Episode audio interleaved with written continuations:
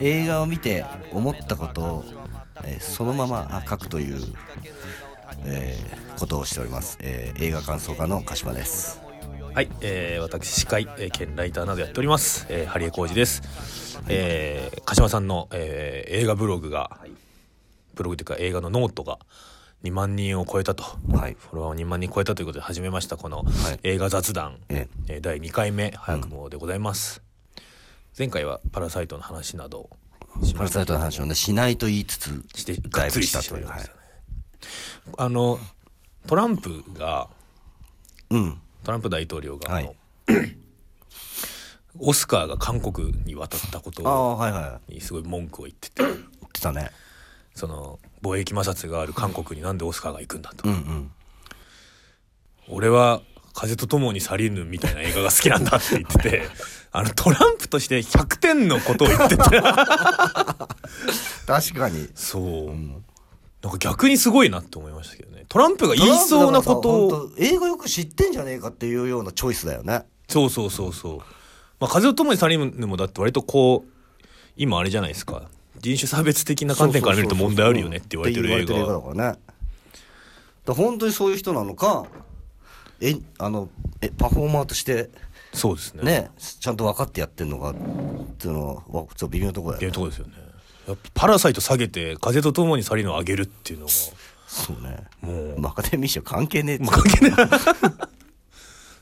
みたいなことが最近ありまして、まあなかなかね、コロナウイルスも大変ですけども、映画館とかね。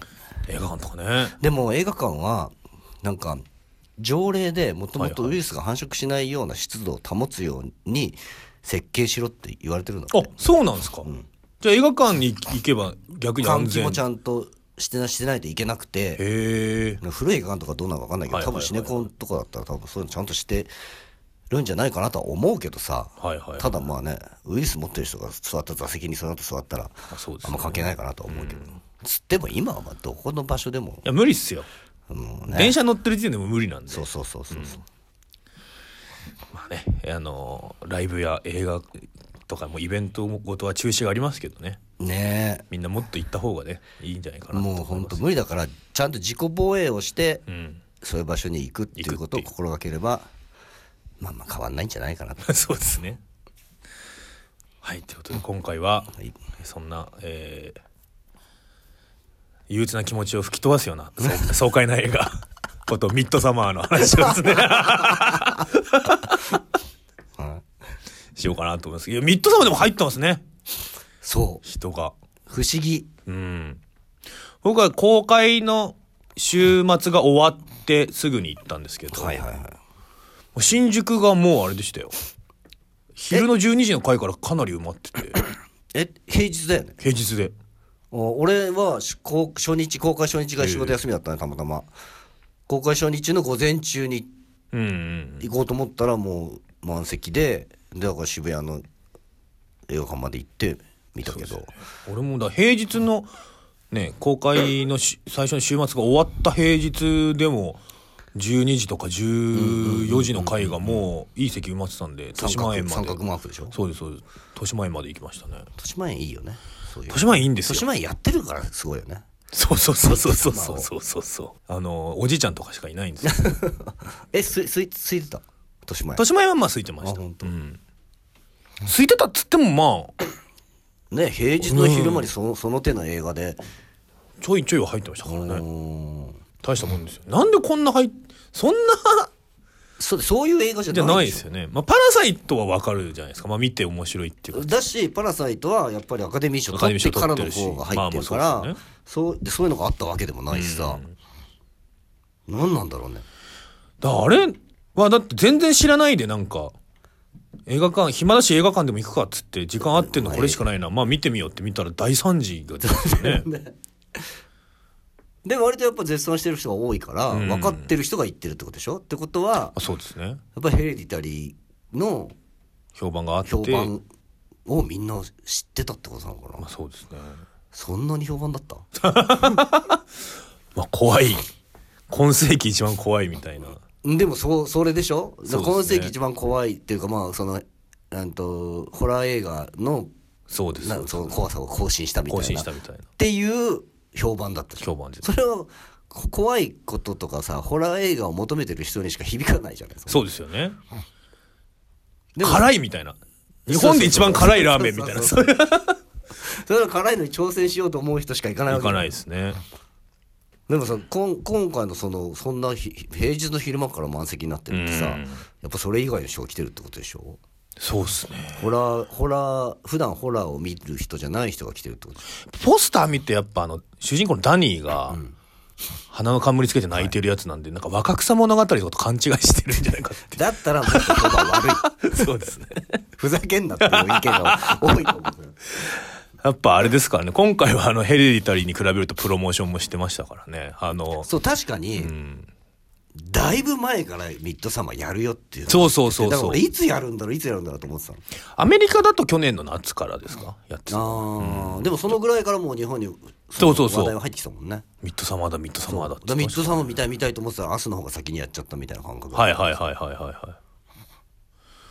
本当あれですよ。だからその一一般的なメジャー映画っていうかその、みたいに事前公開の事前のイベントで、ファーストサマーウイカさんが、はいはいサマーつながりで。確かに。ポスター ポスターの隣であのあのダニーの最後のメイクインの格好してなんか。えあの花だらけの花いやえっ、と花だらけじゃないですね。ああのー白い洋服白い洋服に花の冠冠で。へえなんかその後のファーストサマーウイカさんのツイート見たんですけど、あんまり内容には触れてなかったんで、やっぱ怖くてあんま見れ見れてないんじゃないかな。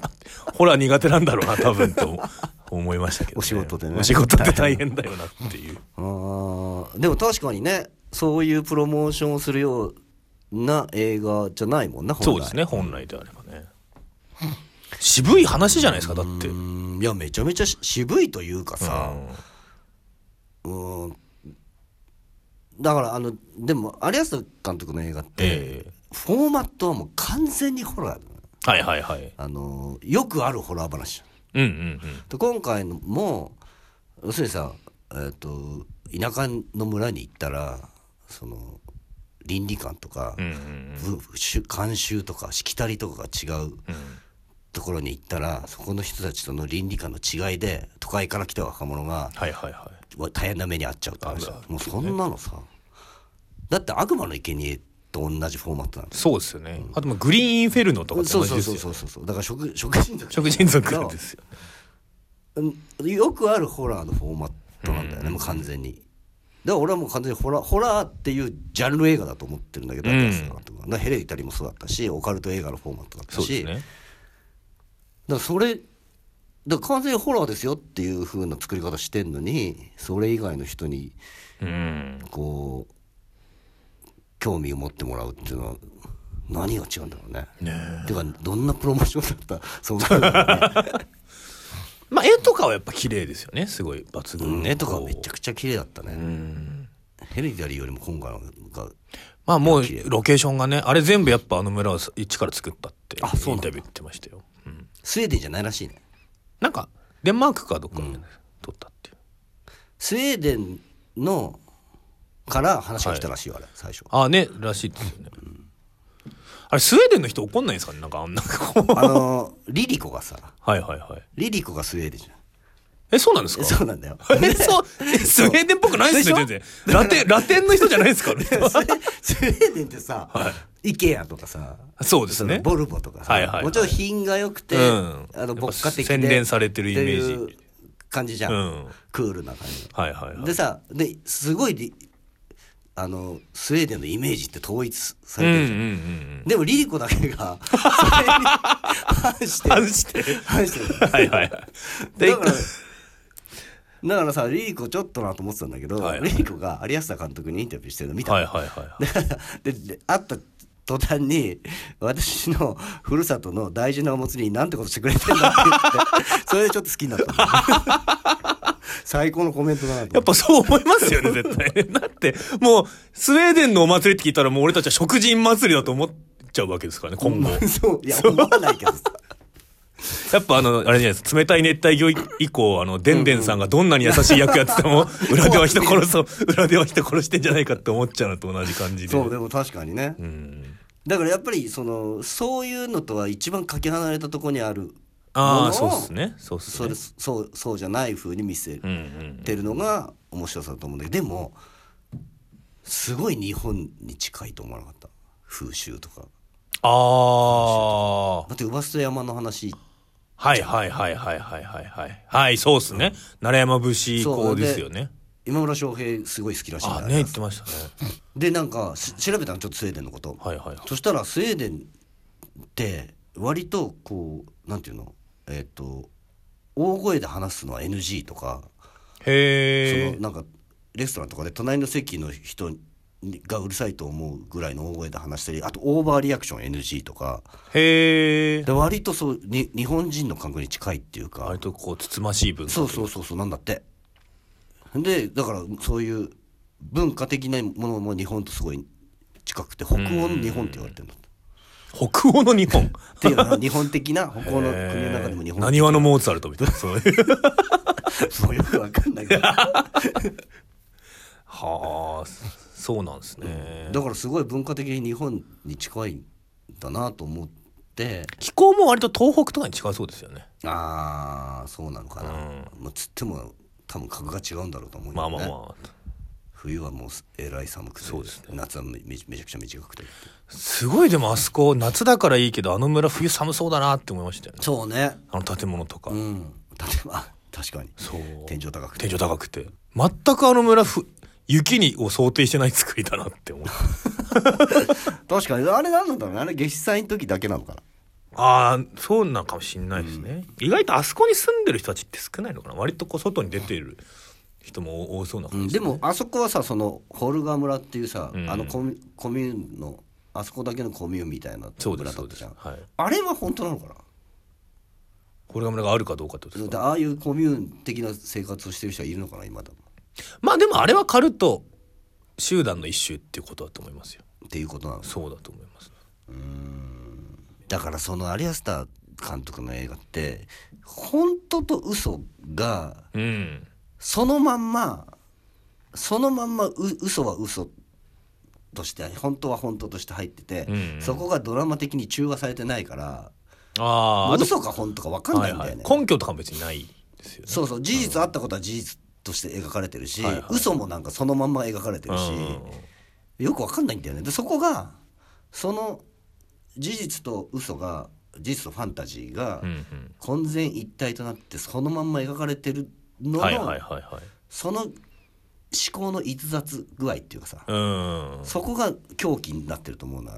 悪夢っぽさっていうか。悪夢っぽさそうそうそう。脈絡のなさ。そうそうそう。で本当のあったことと完全に脳内で作っちゃったことがはいはいはいはい。並列に描かれてるのがはいはいは悪夢っぽいいなるほどね。とこだよね。今回そこにやっぱドラッグのバッドトリップっていう要素も入ってきて、そうね。さらに悪夢感が、本当だね。うん、しょっぱなからドラッグ決めてましたからねやっぱりねしょっぱなそうだったっけ？あのしょっぱなとかホルガ村についついて。あいた途端にね。うん。で着いた途端にバッドトリップ。っていうそうそうでもあれあのー白夜の話じゃない？そうですね。何日も日が沈まないうん。間の話でもう1日目の夜さ寝る時にさカーテン黒い遮光カーテン閉めてさはいはいはいはい。でみんなで寝るじゃん、うんうん。もう1日目の夜であ無理だと思った俺。えあの 白夜は俺無白夜でずっと日日が出ててずっと明るくて、それが何日も続いてそれずっとお祭りやってるみたいな、楽しそうだなと思ってたんだけど1日目の夜でもう無理だなと思ったもう頭おかしくなるなと ずーっと昼間のところにず長いこといたら頭おかしくなるなああそうですね。時間感覚がなくなるでしょうね、時間感覚がなくなるっていう白夜と72年周期で人間が輪廻転生するみたいなのがつなが,、つながってるんですかね、あの村の風習と。うーん。うん？関係ないのかな？関係ない。ちょっとわかんない。なんか無理やりつなげようととしたけど。りあえずちょっと失敗失敗したかもしれないです。結構いろんなのこをいろんな映画とか他の作品とかをいろいろ思い出す場面がお多かったですね、ミッドサマーはね。でも有吉監督の映画そうだよね。ヘレディタリーもそうだと思うね。うん。いろんな映画思い出す感じそうですね。なんか、まあ、それこそまああの ドラッグ決めちゃって踊り出すみたいな感じは、まあギャスパイナーのクライマックスとかもあるし、ね。あと映画じゃないしアリアスター多分見てないと思うんですけどあのダンスバトルに勝ってうん。担ぎ上げられて運ばれるところはすごいあの藤子 F 不二雄のミノタウルスの皿っぽいなって思ったんですよ。このままだこのダニ食べられちゃうんじゃないかなって あなるほどね、はい、飾り付けられてたしね。飾り付けられてたし。そうね。そうそう。最後そう確かにダンスバトルになるとは思わなかった。そうですね。あのダンスバトルシーンはすごい綺麗うん。でしたよね。っていうかなんかあそこが一番アッパーでなんかこうダニーのテンションが上がっていくのが見て取れる、テンション高いシーンあそこだけだよね、あそこだけですね。まああとあのあれか。飛び降りのシーンか。飛び降りのシーンね。あれすごかったね。あれ？言っちゃうと今回ゴアなシーンってあそこだけじゃないですか。そうそうそう。でもあそこでもう十分っていうかもうお腹いっぱいって感じじゃないですか、うかあれが出てくれば。やっぱりさアリアスターの嫌なとこはさ、そのなんていうの人が死ぬっていうことがさ、その瞬間で終わらないとこなんだよね、はいはいはいはいはいはいはいまあヘレディタリーもさ妹がさ事故妹を事故で殺しちゃったわけじゃん、はいはいはい。お兄ちゃんが。でそれその瞬間で大体さそのあ殺しちゃったっていうので大体シーン変わりますよね。うんうん。それが最悪じゃん。でもさその後さそのままずっとカットが変わらずにさ、家まで帰ってきてさ そのままの感じでさ布団に入ってさ寝ようと思うんだけど寝れなくてそのままカット変わらず朝来てさ、で朝が来たらさお母さんが妹の死体を見つけてギャーってなってる。声が聞こえるまでをワンカットしたの。本当に鬼畜だなと思って。そうっすね。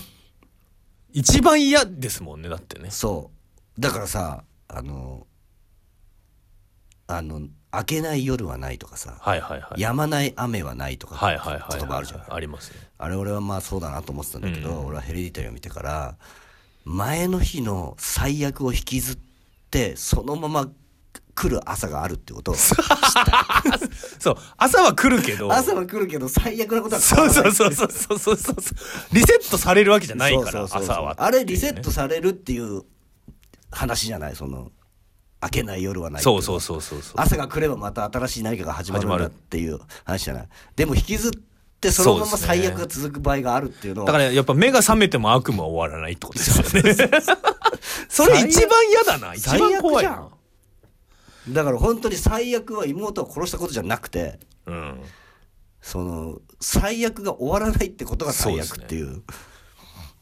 あの最悪な描き方は本当に俺あヘレディタリーで初めて見たな。はいはいはいはいはいはい。なるほどなるほど。やっぱそれはやっぱあのあれがヘレこう映画史に残る交通事故シーンと言われるのは確か多分ね。あそこの次の日の朝まで描いたとこはそれだと思うよ。んんん。そうだわ。あとあの妹はさキャラ的にさ、絶対あんなとこでし 死んだらダメそうそうそうそうそうそうそう。絶対何かありそうなキャラクターじゃない、顔つきとかもね。なんであの子を選んであそこで殺すだから言っちゃうとその普通のホラー映画だったら、こう悪魔が最後復活して乗り移るのは妹の方ですよ。そう。エクソシストしかり。最後まで見てやっと妹はあれ関係なかったんだって。そう。なるじゃん。鳩の首とか切ってんのにさ、関係ねえじゃんってなって。コッて音鳴るだけですかあれも全然意味が分かんない意し味わかんないですよでそういうあれあれだからわざとなのかなフェイクなのかなフェイク。観客をミスリードするみたいなことうーんっていうことなのか。でもミスリードするにしてもあまりにも関係ないから、うん。それはあれですよね？ミッドサマーの今回の最最初に家族があそうそうそう。そうだから最初に冒頭に家族が妹のうつ病によって道連れにされて一家心中みたいのをしちゃって、で主人公のダニーって女の子が天涯孤独になっちゃうっていうのが最初のエピソードなんだけどそれが全くその後のストーリーに関わってこない。直接は関係ないですか？直接全く関係ない。のフラッシュバックはするけど。そう。あでそれがだからその俺がそのアリアスターの脚本の作り方っていうか物語の作り方ってうんとあった事実と映画的な嘘っていうのを並列に置いてると思うね。はいはい映画内の事実と映画内のファンタジーが並列になるそうそうそうそう。そんで普通だったらこういう経験を実際にこういう経験をしたっていうことを、うんうんホラー映画に置き換える場合には全てをフィクションにするわけじゃん。はいはいはいでその裏にこれはこういうことがあったからこういうドラマスストーリーになりましたっていう裏に真実があったりとかするわけででも有安さんの場合はこういう事実がありました。でこの事実をなんとか映画的な嘘に変換していこうとするその経過を見せられてるような感じだから最初に会った家族が死んじゃいましたっていうのは事実だから事実はそう有安さんにとって事実だから。有安さんの事実。有安スターの経験。そうそうそう。だから事実は事実としてただ描かれているだけであって、はいはいはい。それをなんとかいろんな理屈をつけて、あの、映画という嘘に持っていこうとしてるの、はいはいはい。だから最初にあったシーンは、ただ事実を事実として描いてるだけだから、そこに意味も何にもないんだよ。あれなんですよね。その有安スターのあのミッドサマーの企画立ててる時に恋人と別れたんですよね。うん、いや、なのか、こうその、あれ、そのミッドサマーの企画、その、何、スウェーデンから、うんスウェーデンの月祭を使って映画を作ってくれって言われた時にその経験を生かしたストーリーにしたら面白いんじゃないかと思ったってことでしょ。まあだからそのダニーと彼氏が不和の状態になるっていうのもその有安さ経験そうそうそうそう。がゴロってあってそうそうそうそじゃあこれをじゃあホラーにしますっていう。うそれと夏至祭をつなげまますすっていう。無理やり無理やりすぎんだろうと思うけど。でもあのダニーの彼氏の、まあ、ちょっと名前忘れちゃいますけどあの後半のクリスチャン。あクリスチャン、クリスチャンの後半後半のあのあのどんぎまり演技がすごくうまかったですよねと。あの目がやばい。目がやばい。目がやばいよね。まああれ多分 CG とかで黒目足してあかな。瞳孔だってあんなに瞳孔ひらあんな瞳孔開いてたら演技どころじゃないと思う。いや確かに。でもダディってさちょっと奥目だからさ、あであんまりアッププにならないからさ、はいはいはい。あの最後あのあそこの最後でアップになった時にあこれこんな目してんのと思ったんだけどうんあれはそうなのかな。そうじゃないですか。やっぱ彼氏もあのせあのーダンスバトルが終わって、うん。みんなでこうお祝いのパーティーみたいなしてる時に、うんうん。クリスチャンだけなんか、バットトリップしちゃって、はいはいはい震えてるじゃないですか、うんうんうん。あそこら辺からその赤毛の子とセックスをしないといけなくなるあたりまでのなんかそのこの人あ完全にバットトリップしてるなっていう。演技ね。それもアリアスター映画あるよね。うん。その映画的ななんていうのストーリーの流れとかとは関係ないけど納得させられちゃうっていう。ああんまプロットとしてはうまくないんだけど、あはいはいはい。でも見てたら絵を見てたら、うん。そりゃこの感じはそりゃそうだろうっていうなっちゃうよね。確かにそれはあるね。うん。あれやばいかったね。あとあのーダニーもダンス中に決まってきてうん。スウェーデン語が分かるようになる。あそうそうそうあれ本当にでも俺の友達で昔オーストラリアにワーキングホリデーで行った時に英語全然分かんない状態で行ったんですけど、マリファナガンガンに決めたら英語が全部分かるようになったって言ってたなんかね。本当にあるんだな。あるらしいです やっ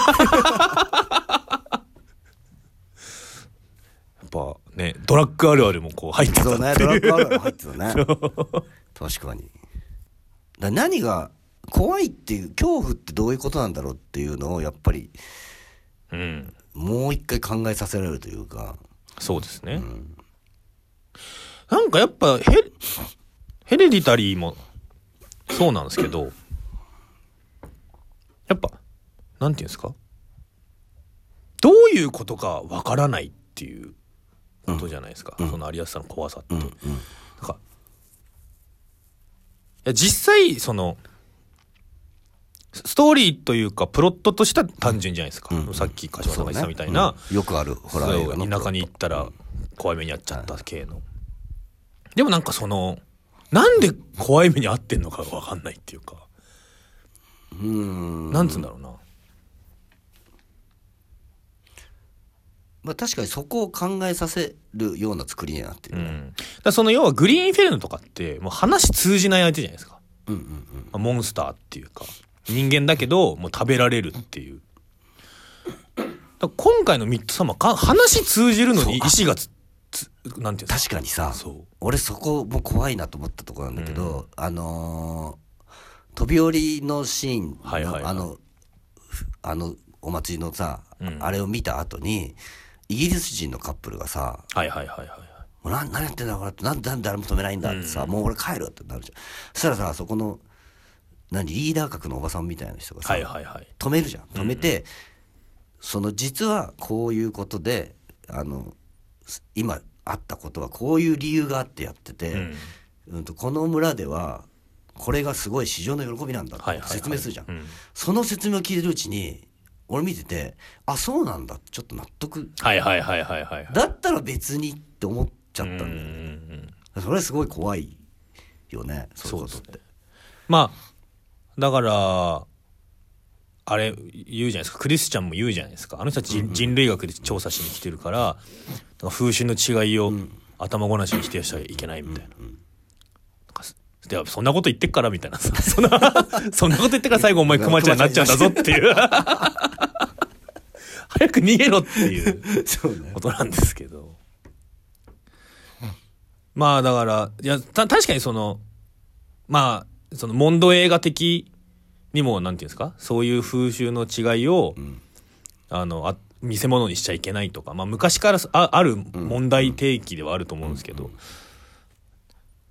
なんかそれとも違うっていうか。それとも違うよね。だからその問題定義とかさ、うん。その倫理的にどっちが正しいか正しいか正しくないとか、うん。みたいなことを超えてくるさそうですね。狂気とかさ、うん。恐怖みたいのがあってさそそこがなんか新し新しいのかうなん。新しいっていうかもうわけのわかんない怖さなんだよね、そうですね。やっぱ分かんないっていう、うん、なんかどっかでバグってるっていう考え方が逸脱しちゃってて、うん。その逸脱してるところに狂狂気があるっていうか。そうですね。でもうそそれにこう感応しちゃうわけじゃないですか感応しちゃうっていうか共感しちゃうっていうか、うんうん最終的に主人公側が共感して取り込まれて終わるっていうのが、はいはいまあ、ヘレディタリーもミッドサマーもそうなんですけど、だからもうこっち側からは悲願にあっち側に完全にああ行っちゃったなっていう。だそれがヘレディタリーだとあのふわーってあの宙に浮いて小屋に行くシーンで完全にもう悲願に行っちゃった。なくなったっていう。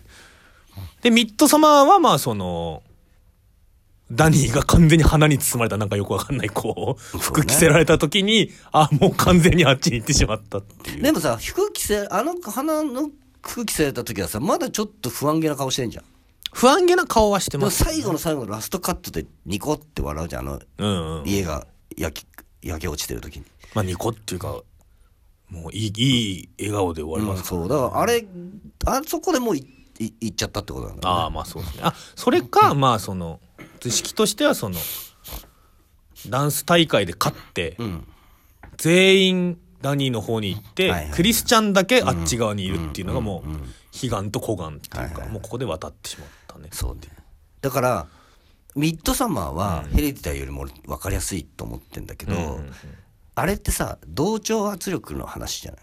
ああなるほどね。でその同調同調圧力というか同調の話で、はいはいはい。その両方を描いてんだよねその、うんうんうん。アメリカの友達たちは完全に同調圧力っていうか、うんうん。俺たちの仲間にいたいんだったら俺たちと同じことをああなるほどね。しないとはいはいはい。っていうかお俺たちがこういうふうにしたいのにお前一人のためにちょっとこんな空気になっちゃってんだけど、それどうなの？っていう同調圧力じゃない。まあその演技があの人うまかったですね。あのねデトロイトのあの警官やってた人。ちょっと今名前出てこないですけどあの今今多分世界で一番眉毛が印象的な。そう。もうあの人だけあの人がもう特に古典的っていうかうん。やっぱねお 先祖代々のものにしょんべんかけて怒られるみたいな。そうね。そう。あれやっぱホラー映画のもう若者じゃなかったらしないしないようなことで関係ねえだろとか言って。いやそ知らねえよ証明しただけだ。しょんべん間違ってしたとしても怒られたらすいませんぐらい言うだろって「え本当ですか？すいません」ぐらいは言うんだけど知らねえよファック みたいな。あとやっぱパミートパイに陰謀吐いたにも怒ってましたからね。おっさんクリスチャンは怒ってないのにね。そうそうそうそうそう。そうやっぱあれはあれはもうホラーの古典というかね。そうね。でもそのあのだから普通のホラーだからフォーマットはホラーなんだけど、うん。出てくる人たちの一人一人のキャラクターが普通のホラーと違うんだよね、うん。ダニーみたいなキャラクターって普通のホラーに出てこないし。で一方そのだから正面かけておおからりみたいな、ありがちなホラーもあるからリアリティラインがめちゃくちゃっつうか人によって。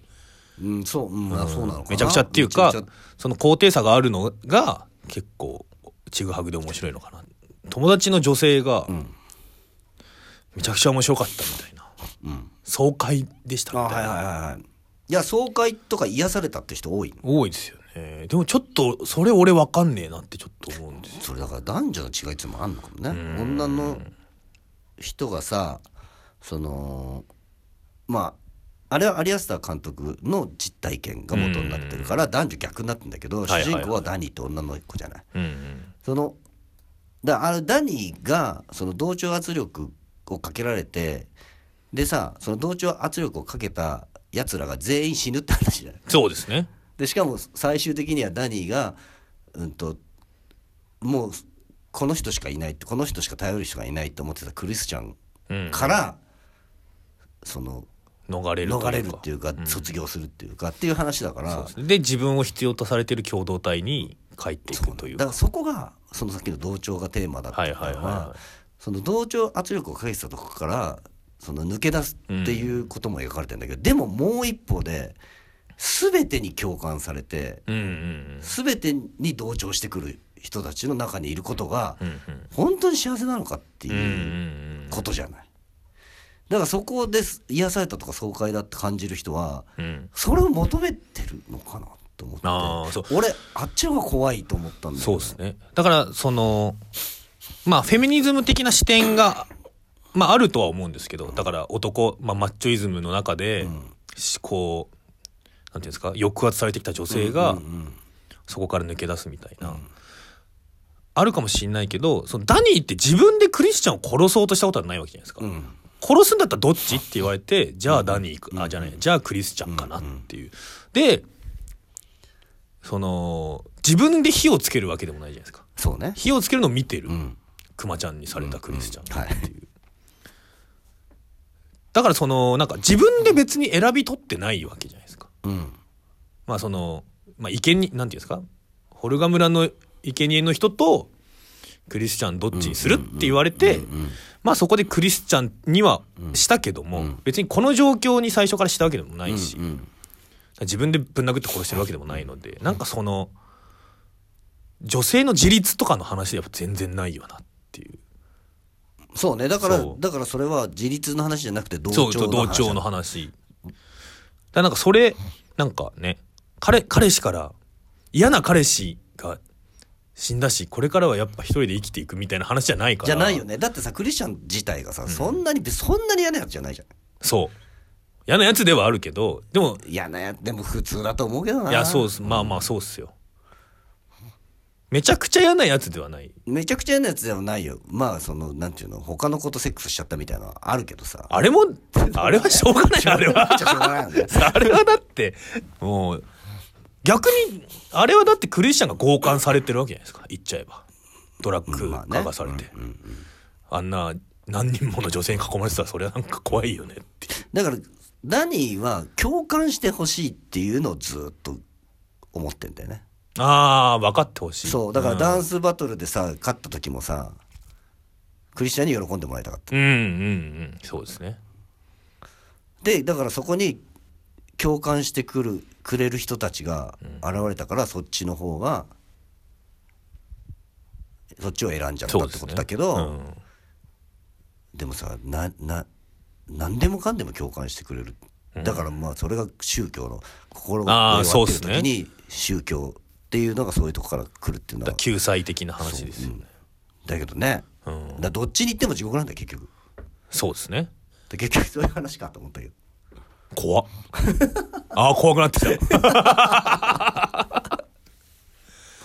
そうですね、でやっぱそのヘレミッドサマーを見て、癒されたみたいな人はちょっとやっぱもう一回見て考えた方がいい。そうだね。まあだからなんかあまりにもひどいものを見て癒されるってことあるじゃない。まあまあまあまあまあね。そうかもしれないけど、うん。本当にやっぱでも飛び降りのシーン。はい。あそこを映すんだみたいな。だって映すために白夜を選んでるいやまあまあ。顔潰れるところとかってやっぱ、うんあそうみたいな感じになりませんでした？なんかああそこアップなんだみたいな。そうあだだけど、俺それよりも本当にこの人鬼畜だなと思ったのは、はいはい。二人飛ぶじゃん。二人といますね。で一人はちゃんとあのそう落ちるべ石に大き石にで即死なんですよね。で顔が潰れて死ぬ。二人目さおじいちゃんは足からそうそう。死ぬの失敗すんじゃん。そう。で一人目はあこんなに簡単に死んじゃうっていうの恐ろしさを、うん。恐怖を見せといて二人目は死ねない死ねないっていう恐怖を見せる。まあだからさっきヘレディタリーのあの死そうぬ一瞬では終わらない。最悪は一瞬では終わらないってそいう。う。それをさ二人に分けてやるっていうさ本当に鬼畜だなと思ってさだからそれってどっちがいいと思う？みたいな感じじゃないですか。そんなに鬼畜？君だったらどっちがいい？みたいな。もうそれだとそこは特殊のがいいよねまだ。まだいいですよね。あんな足から落ちてさちゃんと死ねないっつうの。ってね。できでなんかキネで撃たれたらすぐ死んじゃうんだ。だって顔潰されちゃってるからさ。恐ろしいよね。恐ろしいですよね。あの二人が焼かれるシーンあるじゃないですか。はいはいちょっと心の中で、これは作り物だこれは作り物だって 唱えながら見てました。怖く俺はね確かにね、2回目見た時に、はい。2回続けてみたから、はいはい。2回目見た時に俺は飛び降りのシーンからあの焼かれるところまでは大体チラチラ他の人がどういう話なんです まあそうなりますよね。だって満席なんだもん、うんうん満席で割と若い女の子とかわ若い人とかもすごい多かったから、どういうつもりでみんな見に来てんだろうと思ってチラチラ見てたんだよね。単純なショックシーンで言えばまああの飛び降りのところがね、一番あれですけどね。ホラー映画的なショックシーンはもうあそこだけだよまああそこだけですね。まああと生きたまま燃やせるっていうのもあるけどね。そうですね、やっぱ熱いんだなっていう。それそう。だからあれなんか最初初なんか。イチジクの木から取っ木から取った。痛みを感じないっていう。感じかわいそう。感じない 感じてんじゃん。感じてんじゃんもうねえ技術も進んでんだからなんか麻酔でもしてやれやっていう気持ちになりますけどねうんいやさあそこの村ではそんな本当に恐怖を感じないことよりもイチジクの木から取ったものがそういう効果があるってことの方が重要なの重要なん。ですよねでもクリスチャンはなんか薬嗅がされてもうこともう四肢動かないし言葉も出なくなってるじゃないそうあれってどういうメタファーなんだろうね。かね。だって別にさこ口聞かなくてこ体が動かなくする必要ってあんまりないよね。うん。あの時点で。まあ逃げないようにっていうことなんじゃないんですかねまあそうだけどさ言葉喋らせた方が何か面白そうじゃない？映画的には。なるほどね、うん。でもそれをあえて喋らせないようにしてるっていうのは何かあるんだと思うんだけどあれ何の意味があるんだろうなと。もうだからその悲願じゃないですか。もうなんていうかその死にたくないとか、なんで俺がこんな目に遭わないといけないんだとかって、うんすごい俗世間っぽいじゃないですか、もうそうじゃなくてもう全員が諦め この村に取り込まれてしまいましたっていう。っていうだそういう。そういうさ静かなラストは静かにしたかったしたかったってこと、そうか そうかな やっぱでもあそこでクリスチャンがちょっとその「助けてくれ!」とか「何俺を選ばないでくれ!」とかっていうのってかなりイメージ変わってきそうですよね。確かに確かうん確かにそうですだからやっぱあそこでもうずっともう後半クリスチャンはうつろな うつろな目でずっとされるがままクマちゃんにされるっていうのがまあアリアスターっぽいっちゃアリアスターっぽいけどね。うんそうね。確かにそうだね、らそんな薬あるんだったらあの生贄の二人にも書かせてやれとは俺は思いますよ、そう なんで中途半端な一軸のなんかしかもちょっとなんかさじさじ一杯分ぐらいしかもらえてないから。そうなんだよ、ええ。かわいそうなんだよあの二人は。あれですね。あのーちょっとまた名前が出てこないんですけどまああの眉眉毛が印象的なあの照明かける人は、はい。あの革にされて株マイクだっけ？ママイクかークだっけ？マークか。あのスカーフェイススカーフェイスじゃないレザーフェイスみたいなことになってましたね。そうね、あれもさ一瞬しか出てこないからさいまいちわかんないんだよね。俺もいまいちは最初分かんなかったですね。ぽいなと思ったけど。うん。なんかそのか違う人があのあのこの皮をかぶってるっぽいなと思ったけど、本当ワンカットの一瞬しか出てこないから、あとあのイギリス人の男の方はあれはねまだ生きてるんですよねあれね。生きてるっていうか肺がだっけ？あれ肺が動いてるんですよあのあ外に出されてるけど。ああれ肺を外に出してるんだそう。よねでそういう拷問が本当にあるんだって。あねあの公式サイトのやつに書いてましたよね。あ本当。そう書いてた書いてたえじゃああれって全部本当にある拷問なの？クマちゃんとか。いやそれは分かんないです。あの肺を外に出すっていうのは本当にあるんです。あったっていうかその800年代とかに。はい。はい相当昔にあったという。恐ろしい話ですよね。うん、だから結構本当に本当にあったことなんだよね。そうですね、もうねこうさっきから何回も出てますけどやっぱその本当にあったこと歴史的に本当にあったこととか個人的に本当にあったことと映画のファンタジーがもうもうわけわごごっちゃになってるうん。それをあんまり精査しないでぶち込んでる。それが怖い。のうん。いろいろ怖かったですよ。やっぱ最初のあの家族の一家心中のところでやっぱ妹がガス管口に加えてガムテープで止めてあるとかも本当に嫌だなって思いましたもんね。ねえ、うん。あれあそこの本当にそれもさワンカットで一瞬しか出てこないけどさ、はい。あれだけでさあの妹がどんだけ狂ってるかってのが分かるねわかる、そうですね。確かにねでも本当に俺それで誰かの考察で、うん。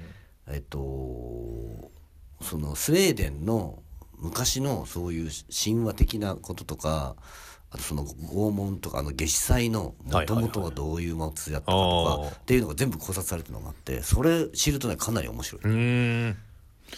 ちょっともう一回見てみたい気持ちになりますね。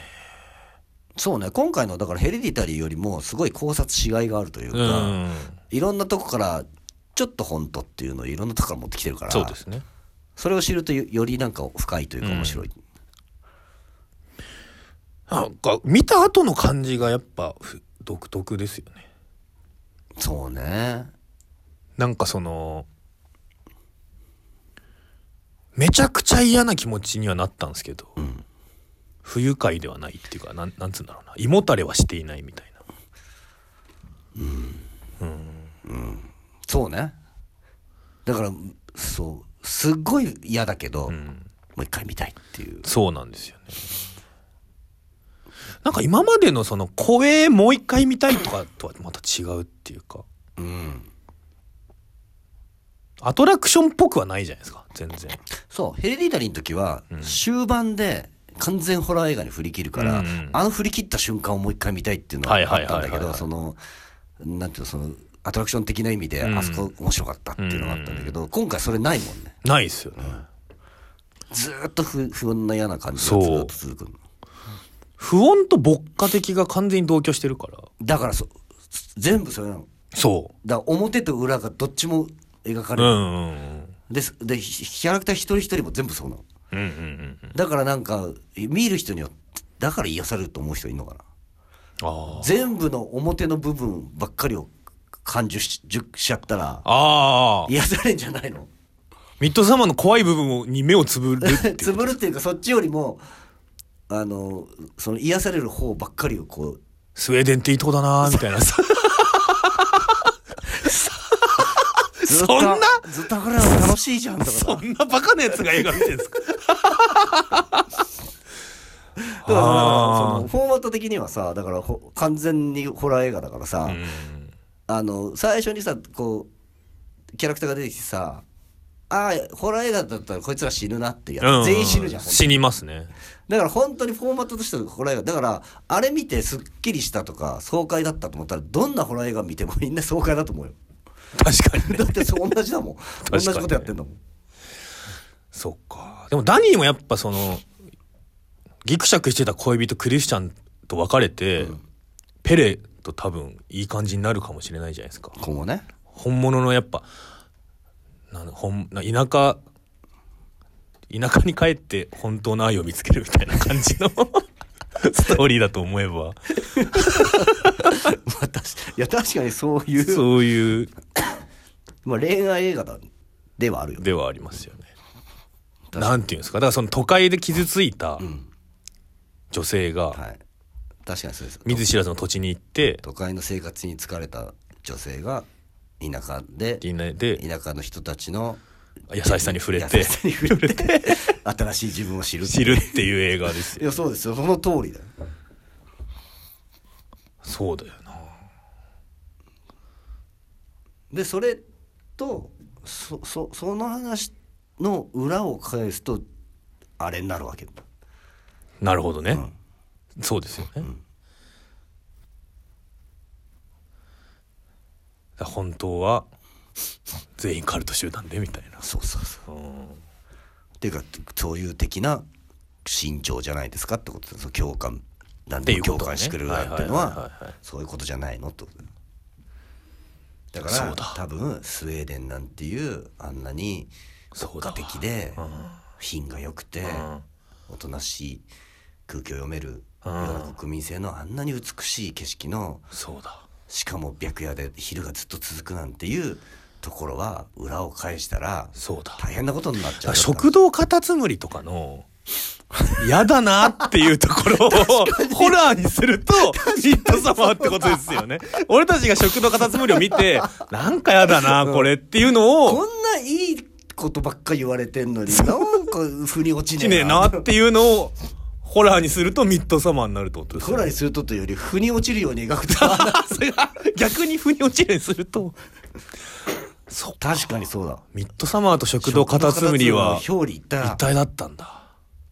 確かにそうだねはだから俺たちが食堂カタツムリを見てうんだ深いだなと思うのと思うようにミッドサマーを見て超そう癒されたってあ。ななるああ、そっか。裏だから。そうかな表裏、表裏だから。そうそうそうああ。すごいねちょっと新しい気づきがありましたね。でも確かにそうだね。そうなんですね。ん。じゃあ食堂カタツムリの小林さとみとか、はいもたいまさ子とかがカルトだったらってことですよね。そうだよ。怖え。あそあれあそこであそこで作ってる、あそこで使ってる肉も全部人肉だって。陰、謀が入ってます。もたいまさ子の陰謀が。入ってますよ。これ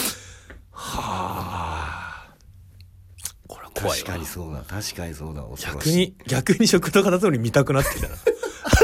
食堂カタツムリをこの視点でずっと見て、ずっと怖えっていう回やりたいです。確かにね。食堂カタツ、あそうだった。ミッドサマーを見た後に食堂カタツムリを見る回みたいなのやりたいね。そうですね。いちいち怖くなるっていう。めっちゃ怖いと思うじゃあ逆にするとだそう食堂カタツムリを見た後にミッドサマーを見るとすごい癒される癒し癒しのストーリーになるっていう。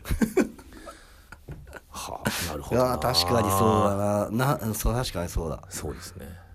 と食堂カタツムリに感じてた違和感も、ミッドサマーに感じた違和感もなんかこれで払拭された払拭されましたね。